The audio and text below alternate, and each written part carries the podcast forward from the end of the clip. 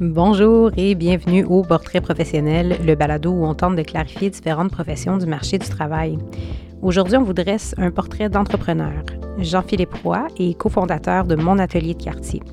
Il nous décrit ce modèle d'entreprise où entrepreneurship, communauté et éco-responsabilité vont main dans la main. Aussi, il nous explique comment s'est forgé sa carrière de la vente de jouets au café réparation, en passant par l'ébénisterie, l'intervention jeunesse et un saut à l'ONU. Jean-Philippe Roy, bonjour. Bonjour. Ça va bien? Oui, très bien. Toi? Oui, ça va bien, merci. Alors, on se rencontre aujourd'hui pour discuter de ce que tu fais. Comment est-ce que tu nommerais ton titre? Co-fondateur De? Euh, mon atelier de quartier. cofondateur de mon atelier de quartier. Dans un instant, je vais te demander qu'est-ce que tu fais puis qu'est-ce que tu fais de ton quotidien, mais je suis curieuse d'entendre quand tu te présentes aux gens, mettons quelqu'un que tu connais pas, puis que tu dis ben, je suis cofondateur de mon atelier de quartier. Qu'est-ce que les gens imaginent que tu fais? Ben, quand je me présente, je vais plutôt dire je suis entrepreneur. Mhm. Puis là, je travaille sur un projet qui s'appelle mon atelier de quartier. On est cinq cofondateurs. Euh, ouais, c'est plutôt comme ça que je vais le présenter. Plutôt comme entrepreneur. Ouais. C'est intéressant aujourd'hui, c'est exactement ça que, que j'aimerais qu'on observe ensemble. Toute la notion de c'est quoi être un entrepreneur, mais dans ton contexte à toi. Donc, si on commençait justement par ce contexte-là, c'est quoi mon atelier de quartier? Mon atelier de quartier, c'est un lieu, c'est un café-atelier où euh, on travaille. euh, bon, c'est un, ca- un café classique, mais on va avoir beaucoup de, de- séances de coworking, de. ben, non, pas des séances de coworking, ça se dit pas. On a une salle le jour de coworking. On a, euh, on met en commun des gens qui savent réparer des choses et des gens qui ont des choses brisées pour apprendre. On, crée des dates pour apprendre euh, à, réparer ses affaires, faire durer ses produits plus longtemps. Et on a un fil conducteur qui est plutôt l'environnement, c'est-à-dire on, les cinq, on a, on a l'environnement à cœur. On, comme tout le monde, on se fait bombarder euh, d'informations sur les changements climatiques, tout ça. Puis on s'est dit, ben Caroline, ça serait le fun euh, d'avoir une solution qui serait pas culpabilisante, qui serait le fun. On s'est rendu compte que la réparation, puis faire soi-même, le DIY, euh, pouvait créer encore plus de dopamine que d'aller acheter euh, des produits neufs. Donc, nous, on capitalise, puis on, travaille sur, sur avoir une alternative à consommer moins, consommer mieux, faire soi-même, donc être impliqué dans, les produits qu'on utilise. Mon atelier de quartier veut offrir ça. Euh, c'est une petite cellule sur un coin de rue, plus comme un dépanneur, plutôt qu'un Walmart où tu as tout, tout, tout. On a euh, trois tournevis, tu sais, mais c'est assez, trois tournevis. On a des drills à prêter, euh, des choses comme ça. Fait que si on fait un exemple concret, mettons, j'ai brisé une de mes chaises de cuisine. Mais je l'aime encore, puis mes autres chaises sont pareilles, puis elles sont bonnes, puis je veux, je veux pas m'en débarrasser. Ouais. Je pourrais me pointer avec ma chaise. Ouais. Puis là, qu'est-ce qui arriverait? Ben, tu- là, là, tu pourrais te pointer pendant les. On va avoir des activités. Là, c'est sur le hold, étant donné la situation. La COVID, ouais. la COVID. Mais bon, ben, ça va revenir un jour bientôt. Là. Puis euh, on va avoir des week-ends de réparation où on va mettre un paquet de réparateurs. Puis va- on va, tu te réserves une plage horaire. Et là, tu viens avec ta chaise. Il y a quelqu'un qui t'attend pour t'aider à la réparer. Incroyable. Fait que ce que tu viens de nommer, c'est comme. Je suis en train de voir la moitié de mon appartement là, que je Ah oui. C'est cool, hein? OK, parfait. Fait que Ouais. Là, tu dis, il y a des réparateurs qui sont là, on prend un rendez-vous, tu te pointes avec ton objet, on t'aide, on te coach. Ouais. Euh, c'est qui ces réparateurs-là? Euh, beaucoup de, gens de l'ETS, il y a comme des. Il y a beaucoup de, personnes qui sont un peu droguées à la réparation. Euh, quand tu répares quelque chose, c'est toujours, toujours très excitant de, de partir de quelque chose qui est brisé, qui s'en allait au vidange. Puis là, ben, tu as sauvé cet objet-là euh, de la dompe. Tu l'as ressuscité en la démontant, en utilisant ton intelligence, un savoir-faire. Euh, puis c'est ça, nous, qu'on veut. On veut euh, reploguer le monde sur ce plaisir-là. Puis ce plaisir-là, il est comme euh, exponentiel dans la mesure où, ben là, vous m'avez appris un peu comment faire aussi, puis peut-être que je vais être capable par moi-même après, puis là, je vais pouvoir reproduire sur toutes mes autres chaises quand elles vont péter. Ouais. Malade, C'est ça. malade. Puis après ça, ce que tu as appris là, ben, tu peux aussi la- l'appliquer sur d'autres choses. Puis Ouais.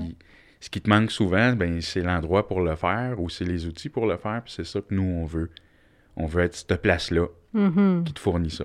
Fait que c'est de l'expertise, mais c'est aussi des outils, puis c'est aussi un lieu Ouais. pour pouvoir le faire, parce que moi, j'en ai pas d'établi dans mon condo. Là. Oui, puis Mhm. t'as probablement pas non plus un, un- un centre névralgique de monde qui tripe, qui vont être intéressés à ta chaise brisée. Mhm. Fait qu'il y a cet esprit un peu de communauté aussi Oui. qui va être là. Oui, oui. Puis il y, a- des gens qui sont passionnés de la réparation, puis ils viennent nous voir, puis ils viennent nous offrir euh, leur, leur service, puis on aimerait ça vous aider, on aimerait ça être là. Il y en a beaucoup, là. Tous les jours, il y a quelqu'un qui vient nous voir. Fait que de manière bénévole. Oui, oui.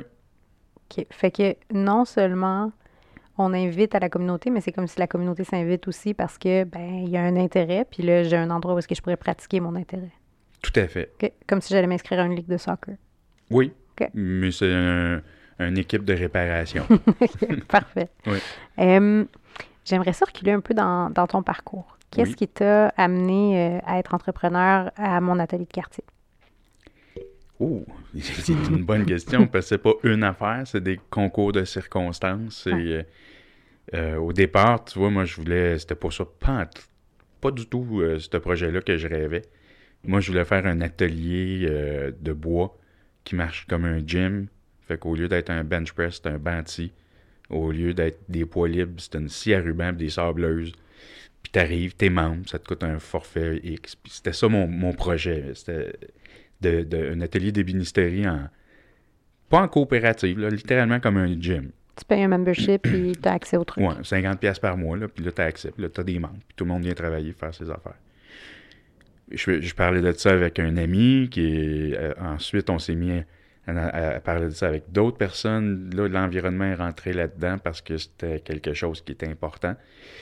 On est arrivé à avoir un, projet qui est totalement différent que d'un gym de bois.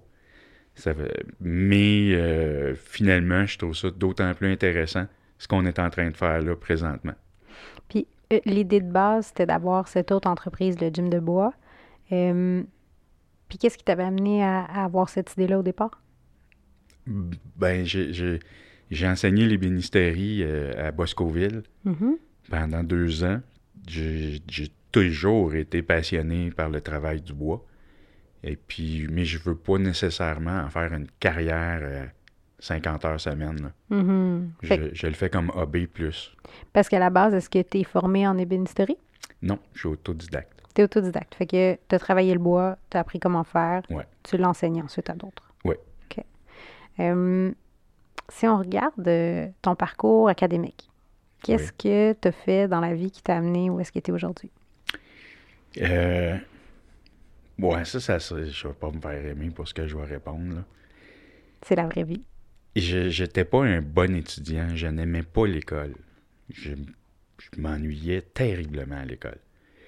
Et alors, euh, j'ai essayé quand même de commencer trois bacs que j'ai lâché après une session, chacun d'eux.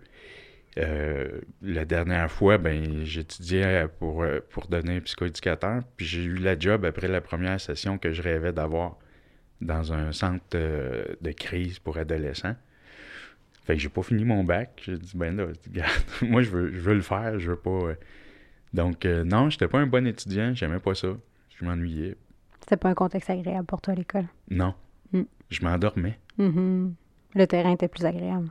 Ah ouais, j'ai besoin du terrain. J'apprends en faisant. Mhm. C'est- J'apprends pas, j'apprends pas de manière académique. Fait que tu as eu des postes d'intervention, tu as eu des postes d'enseignement. Qu'est-ce que tu as fait d'autre? Ah ben j'ai. Euh, c'est- drôle parce que des fois, mais j'ai deux, deux petits garçons, puis ils me demandent Toi, papa, tu fais quoi au juste dans la vie Parce qu'ils connaissent les métiers de leurs parents, puis tout ça. Puis là, ben, je leur dis Ouais, est-ce que c'est. Tu me parles d'aujourd'hui, cette semaine, ce mois-ci Euh, Qu'est-ce que tu peux être plus précis exactement? Parce que c'est. c'est- Je, je saute beaucoup d'un projet à l'autre, mais je. je- un projet ne voit pas le jour instantanément hein, quand tu démarres quelque chose. Donc, ça peut. On peut mettre du temps à, à démarrer. J'ai j'ai eu une compagnie de jouets qui s'appelait Les Jouets Boom. Ça a pris 15 ans à démarrer. Fait que, euh, je, voulais voyager. J'aime beaucoup voyager. Fait que je m'en suis servi pour aller faire toutes les foires qu'il y avait sur la planète. À chaque année, je les faisais. euh, donc, euh, pour répondre à ta question, finalement, dans mon parcours, c'est ça. Il y a eu une compagnie de jouets. J'ai travaillé pour l'ONU. Qu'est-ce que tu faisais à l'ONU? C'était euh, pour une branche qui s'appelle l'UNOPS. Ça a été de, de la gestion de crise. Euh, quand il y a des euh, catastrophes, là, comme le- là, ça, c'était le, le- le tremblement de terre au Pakistan. Euh, à un moment donné, il arrive trop d'affaires, puis ils ont besoin de gens pour venir donner un coup de main. Fait que toi, si on prend ça comme exemple, juste pour imaginer un peu la job, est-ce que tu étais déployé au Pakistan? Oui. OK. Fait que tu arrives là-bas, c'est après le tremblement de terre. Ouais. Puis la gestion de crise, donc tu gères des équipes qui vont mener des projets? T'es- tu, tu les appuies. On était euh, une couple, là, on était plusieurs à faire ça. Tu travailles, euh, tu te lèves le matin, tu t'en vas travailler. Quand tu as fini, tu te couches. 7 jours semaine. OK. Mais c'est super, là. C'est, très, très stimulant comme travail. Mhm. Mais j'ai pas fait ça longtemps, là. C'était une petite période. Après ça, j'ai parti une. Ben, les, les jouets boom, ça a roulé pendant quand même longtemps. Après ça, j'ai fait les chalets U. J'ai bâti des chalets pour des personnes à mobilité réduite. Mhm. Donc, des chalets de villégiature, mais pour gens en fauteuil roulant. Donc, tout était adapté. Ça n'existait pas, étrangement. Là. Puis il doit y avoir un besoin quand même. Il y a un besoin énorme. Ouais. Vraiment énorme. Ouais. 15% de la population est à mobilité réduite. C'est un chiffre qu'on n'entend pas assez souvent. hein. Non, on s'en doute pas. Hein? C'est vrai. C'est un Mm. chiffre énorme. Puis là, en ce moment, il y a deux chalets au Québec qui ont été bâtis pour des fauteuils roulants. Là, les gens, ils voient pas ma face, mais je pense que j'ai des gros yeux. Ouais. Ouais. Fait que euh, c'est ça. Fait que l'idée, c'est. Je pars d'une idée, d'un concept qui vient. euh, les chalets, ça vient d'une amie qui avait la sclérose en plaques. Puis un soir, en soupant, elle dit Bon, ben demain, j'ai mon fauteuil roulant, je fais mon deuil euh, des, de mes week-ends de filles. Là, je me dis Voyons, ça se peut pas. J'ai fait des recherches le lendemain pour le fun, pour me rendre compte que ça n'existait pas, un chalet qui avait été conçu pour des fauteuils roulants. Fait que on en a fait. Hum. Inspirant. Ouais, c'est le fun. C'est un beau projet, ça. Fait que tu as travaillé là-dessus. Qu'est-ce que tu as fait d'autre? Euh, bah, j'ai eu une compagnie de meubles qui s'appelait L'Arbre en tranche. Ça dit ce que c'est? Oui, ben je partais du plywood. Puis je, je refaisais mon, mes planches de bois en, en prenant le plywood sur le champ. Jusqu'à temps que l'engin forêt finalement a trouvé une compagnie en Allemagne qui le faisait en panneau. Fait que là, je me suis dit, bon, bon, on va faire d'autres choses. Fait que. Sinon, ben, c'est ça. Je travaille comme ça. Je pars sur un projet, une idée. Je, je la concrétise. Fait que tu as été salarié, Oui. mais tu as été surtout entrepreneur. C'est ça que je comprends? Oui. OK. Puis tu as réussi à vivre de tes projets? Ah oui. OK. Oui, oui, oui. Qu'est-ce que tu dirais que ça prend pour être capable de vivre de ses projets en tant qu'entrepreneur? Euh, ça- je, ça- je pense que ça prend quand même, en tout cas au départ, un mode de vie assez frugal. Mhm. faut quand même être très, très peu dépensier dans sa vie personnelle parce que tu peux être de longues années sans salaire. Donc, il faut être quand même capable de vivre avec très, très peu pendant une période. Puis quand on dit sans salaire, mettons pour quelqu'un qui n'a pas une idée d'entreprise, c'est que l'argent que l'entreprise génère retourne dans l'entreprise, c'est ça? Inévitablement. Mhm. Ouais. Fait que toute cette vision là, de l'entrepreneur jet set, là, ça, c'est pas la vraie vie pendant plusieurs années. Ben, en tout cas, je pense qu'il y en a qui le vivent, là, puis qui arrivent à le faire. Moi, j'ai pas réussi.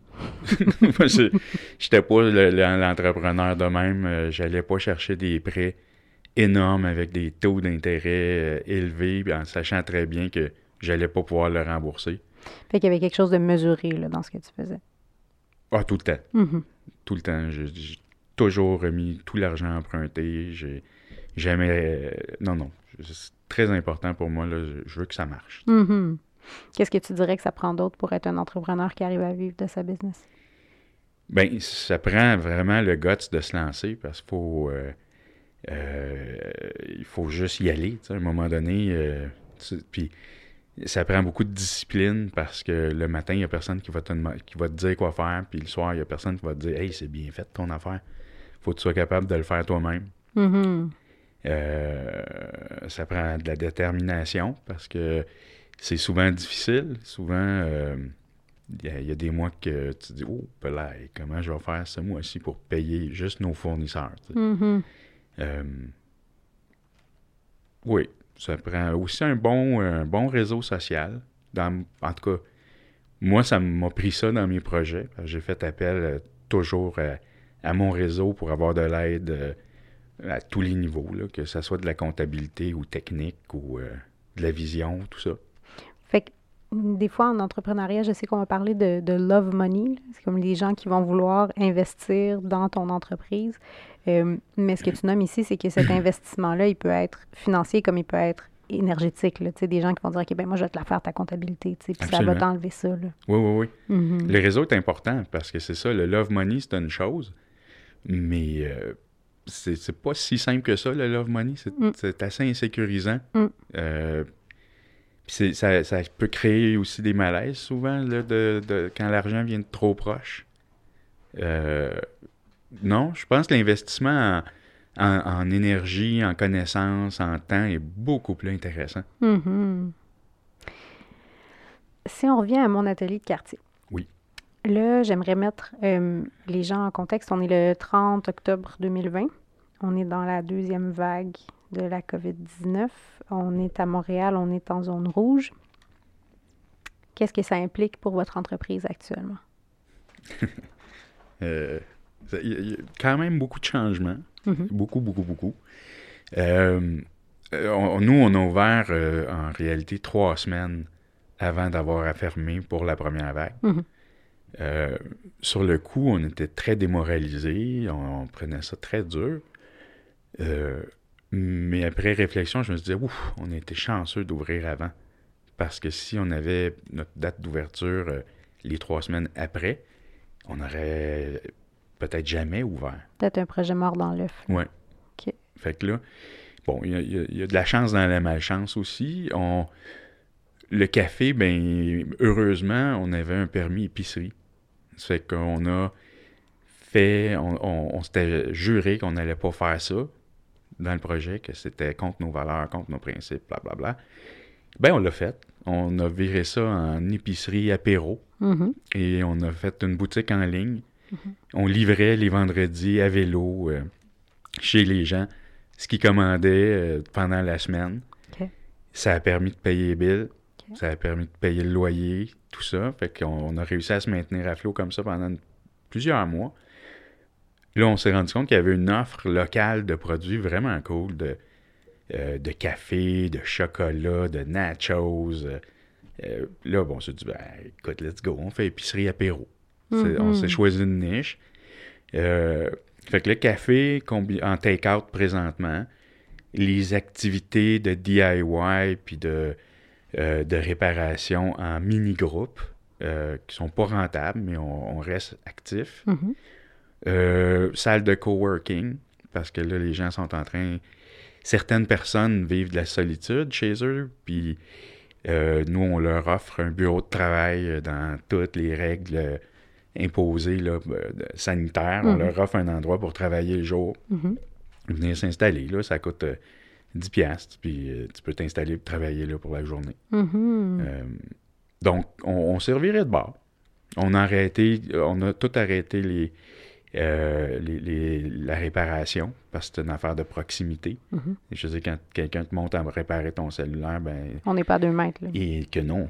puis vous touchez toutes les mêmes affaires, et puis ainsi de suite. Donc là, on attend que ça termine pour repartir ce volet-là. Je trouve ça quand même assez fantastique de dire qu'une entreprise qui avait trois semaines de vie a été capable de d'être suffisamment flexible, puis visionnaire, puis créative pour se réinventer puis survivre à quelque chose d'aussi drastique que ce qu'on est en train de vivre maintenant? Je, je sais pas si c'est une chance dans la malchance, ou, Mm. mais le, le fait qu'on avait trois semaines, ben, on, on était, je pense qu'on avait encore pas mal de flexibilité. Ouais. On avait une direction, mais là, on s'est dit, bon, OK, on va changer. Euh, Trouves-tu que c'est une des forces de l'entrepreneur? D'être capable de, de flexibilité puis de se réinventer? ah, je pense que c'est essentiel. Mhm. C'est essentiel, puis c'est au quotidien. Euh, ouais. Parce qu'au quotidien, je pourrais être confrontée à des trucs qui faisaient pas partie de mon image de, de ce que je voulais construire. C'est souvent le cas. hein? Mhm. Tu, tu pourrais en parler toi-même. Hein? Je pourrais en parler moi-même, c'est clair. Euh, Qu'est-ce que tu dirais, outre la COVID, mettons qu'on la met sur une étagère pendant deux secondes, outre la COVID, qu'est-ce que tu dirais qui est un défi que tu rencontres au quotidien? Ah, je vais le dire. Mhm. Euh, les banques, c'est pas facile avec euh, les, les nouveaux entrepreneurs. Euh, à un moment donné, ça devient plus facile un peu. C'était qui non? C'était c'était M. Pelado qui disait, père, M. Mhm. Pelado père, il disait euh, quand tu dois 300 000 piastres à une banque, elle te tient par les couilles. quand tu leur dois 30 millions, t'es tiens par les couilles. Ah Oui, il y a une relation euh, de confiance à monter qui, qui peut devenir une relation de, de, de pouvoir un peu. Là. Un peu, oui. Puis, tu sais, le, le- quand tu démarres en affaires, euh, tu as l'impression qu'on rit de toi un peu quand tu vas à la banque. là. Mhm. C'est tough, ce bout-là. Prouve-le-moi là, que ça va marcher ton affaire. Par contre, il existe maintenant le sociofinancement. Ça, c'est quoi? Ah, tu que c'est cool. Non, non, mais c'est vraiment très bien. C'est Ouais. des, il y, a- il y a plusieurs plateformes qui existent pour aider à promouvoir un, prom- un projet qui est dans l'œuf. Donc, l'entrepreneur peut le présenter, son projet, et l'envoyer sur la plateforme et faire appel après ça à son réseau, parce que ça se fait pas tout seul, c'est beaucoup, beaucoup de travail. Il faut que tu le fasses connaître de tout ton réseau et le réseau de ton réseau, ainsi de suite, pour aller faire une levée de fonds, pour avoir des fonds pour démarrer ton projet. Et ça, ça l'aide beaucoup quand tu arrives à la banque. Est-ce que mon atelier de quartier en, a profité de- du sociofinancement? Oh que oui. Oh que oui. OK, OK, Oui. OK. Fait que vous l'avez vraiment vécu, là, de dire... Quand on parle de sociofinancement, là, on parle de Kickstarter puis toutes ces autres un peu plateformes. Oui. Nous, on l'a fait sur La Ruche, Ouais. qui est une plateforme à 100% québécoise. Excellent, excellent. Fait que c'est comme l'idée de dire, ben, j'ai un projet, si vous, si vous y croyez, investissez un petit montant, puis de là, on construit sur cette base-là. Oui. Mhm. Puis tu as la chance aussi, la- comme La Ruche, c'est un paquet de personnes très compétentes en affaires qui s'impliquent euh, pour donner un coup de main aux entrepreneurs qui démarrent. Ils te challengent, euh, à un moment donné, te- tu te fais rencontrer par euh, une quinzaine d'entrepreneurs en même temps, où il faut t'expliquer ton projet, puis eux, eux, ils veulent le démolir. Comme Pas, pas, pas, pas- pas- pas méchamment, là, Ouais. mais t'aider à identifier les faiblesses pour que tu puisses travailler dessus. Fait comme si je soutenais ma, ma thèse, là. Oui. J'arrive, puis je dis, voici mon projet, puis là, j'ai des gens d'expérience qui me disent, ben, attention, il y a tel, tel, tel, tel angle Oui. à observer. Oui, absolument. Puis c'est des, pro- des, des, en- des, des entrepreneurs euh, qui en ont vu beaucoup, beaucoup, beaucoup. Fait que c'est comme un... Dans le monde des startups, des fois, on va parler des, accé- des accélérateurs. On est un peu là-dedans. hein. Oui. Fait que c'est l'idée de... J'en ai vu d'autres. Je vois ton projet. Voici ce que moi, j'anticipe. Oui. Organise-toi pour, pour être paré, là. Oui, puis c'est. Puis donc, c'est ça, eux, eux donnent un sérieux. En une, une heure avec eux autres, là, ça équivaut à six mois de travail. Là. Parce que d'un coup, tu as toute cette expertise-là. là. Oui, d'un coup. Fait Une que, injection de connaissances. Oui, puis ils sont très sympathiques. Tu sens qu'ils sont là pour aider. Mettons quelqu'un qui voudrait se lancer en affaires. Ouais. Puis qui se dit, OK, je vais faire du sociofinancement, je vais faire ça, je vais faire ça, je vais faire ça. C'est quoi les premières étapes d'un projet entrepreneurial, tu dirais? Ben, je dirais que la première étape, c'est vraiment, bon, inévitablement, ça part d'une idée, d'un concept, de, euh, d'un désir ou de- d'un d'un manque, en tout cas. Donc, l'idée vient de quelque part. Ben, Mhm. Première étape, c'est de vérifier tout ce qui se fait dans ce domaine-là. Comme une étude de marché. Puis c'est pas obligé d'être euh, euh, des études là, que tu vas payer 40 000 ou des affaires de même. Tu peux, on a Internet, hein, ça, c'est un outil assez magnifique, les Internet. Mm-hmm. Donc, euh, fait que, ouais, la première affaire, c'est la recherche. Trouver euh, le, un max de tout ce qui se fait dans ce domaine-là, où c'est rendu, qui fait quoi, aller rencontrer des gens dans le domaine. Pas avoir peur, euh, aller poser des questions. Puis oui, peut-être que tu vas faire créer des malaises parce que ça va être éventuellement. C'est ça. Mais garde, à un moment donné, tu n'as pas le choix. Là. Ça fait partie de la game. Oui, puis ça, ça peut demander beaucoup, beaucoup, beaucoup de temps. Mais euh, c'est pas du temps gaspillé. Même si tu décides de ne de pas faire ton projet, parce que tu te rends compte qu'ils sont déjà 25 à le faire, puis que tout le monde tire le yab par la queue, mm-hmm. à ce moment-là, tu te dis, peut-être que j'ai pas le goût non plus de m'embarquer là-dedans. Ben déjà, ce temps de recherche-là aura valu, euh, aura valu le coup parce que tu, vas pouvoir t'investir dans d'autres choses. Exact. quelque chose que j'entends souvent dans mon bureau, puis on s'en est parlé vite, vite tout à l'heure, mais j'aimerais savoir ton take là-dessus. quelque chose que j'entends souvent dans mon bureau, c'est des gens qui vont me dire, ben moi, je sais que plus tard, je veux être un entrepreneur. Mais je sais pas c'est quoi ma business. Je sais pas dans quoi je vais m'investir, mais je sais que je veux être un entrepreneur. Là, tu me parles de bon faire de la recherche, puis rencontrer peut-être des gens dans le domaine, puis te faire une tête quant à l'idée, faire une étude de marché. Mais avant tout ça, euh, comment est-ce que quelqu'un pourrait cibler son idée entrepreneuriale? Hmm, c'est une excellente question. Euh, j'ai envie de dire qu'il faut quand c'est bien important d'être. En tout cas, je vais parler pour moi, là, je ne vais pas parler pour tous les entrepreneurs. Mais dans mon cas, il faut que je sois très, très, très passionné par ce que je vais faire. Euh, je dois avoir. Il doit y avoir un sens profond. Euh, pour moi, il faut qu'il y ait des valeurs euh, humaines rattachées à ça.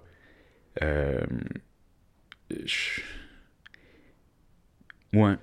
Fait que c'est comme l'idée de. C'est bien beau trouver un, marché, un besoin non comblé sur le marché, mais faut que ça veuille dire quelque chose pour toi, là, si tu vas mettre toute cette énergie-là là-dedans. Oui, puis c'est, c'est, pas juste le. En fait, moi, je suis pas drivé par l'argent que je vais faire. Je suis drivé par, par le travail que je vais faire, puis euh, il faut, faut aimer travailler. Moi, j'aime travailler. Mm-hmm. J'aime ça. Euh, il faut aimer ça parce que ça existe des semaines à 90 heures de travail. Là. Mm. Puis si t'aimes pas ce que tu fais, c'est l'enfer. Mm-hmm.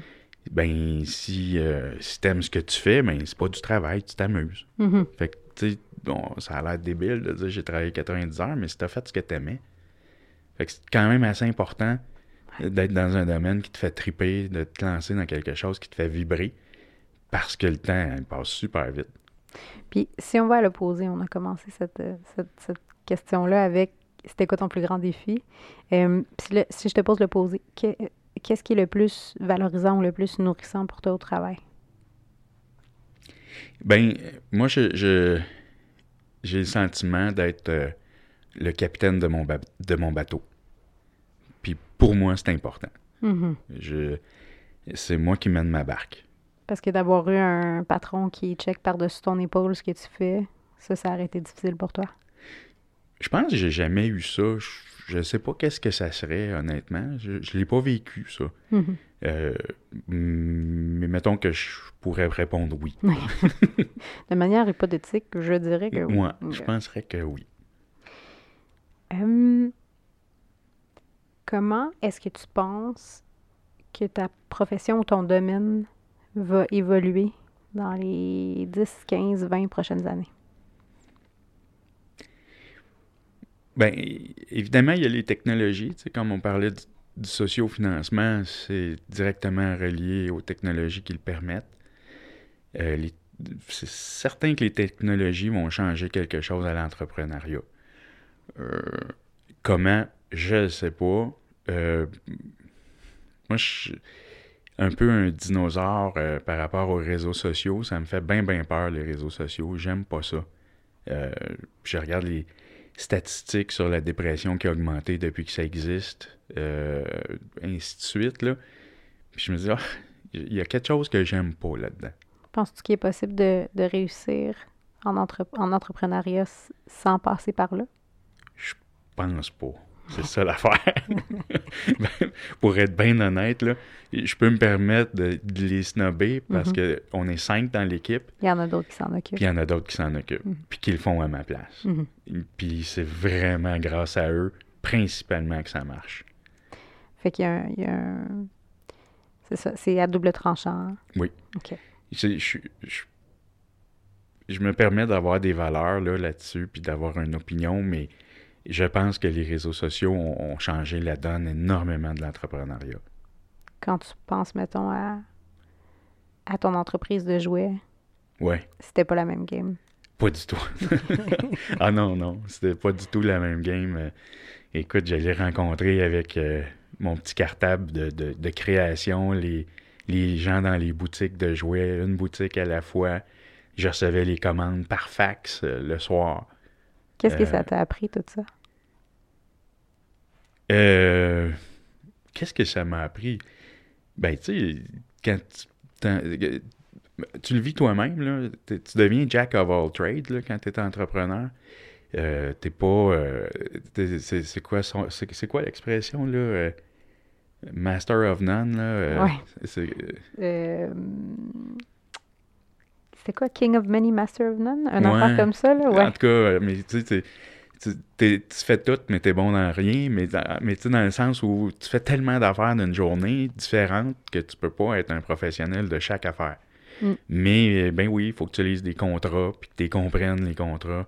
Et après ça, oui, il faut que tu saches compter quand tu es avec le comptable, puis que tu comprennes les chiffres. Puis après ça, il faut que tu sois souriant euh, quand tu es en train de faire la vente de ton projet. Euh, Après ça... Fait que euh, ça t'a appris cette espèce de polyvalence-là. ouais. Ouais. OK. Mhm. Dernière question dans ma grande série de questions. Qu'est-ce que tu donnerais comme conseil à quelqu'un qui voudrait se lancer en entrepreneuriat? Ben, go.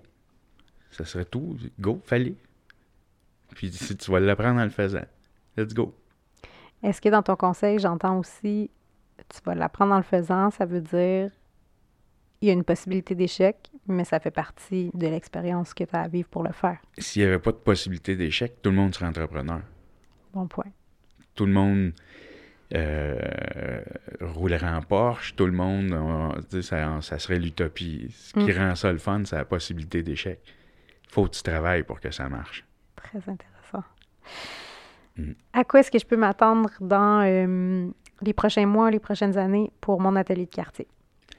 Ben, un retour à la normale, Mhm. avec euh, un retour à nos valeurs de base, à notre mission de base, qui est euh, le, le- le partage des connaissances, qui est la réparation, puis qui est pour, pour un peu défier l'obsolescence qui, est- qui est souvent dans les produits. Mhm. On- donc, on, un retour à la normale, puis éventuellement, nous, on veut prouver. euh, Ce qu'on on fait, c'est qu'on travaille sans subvention.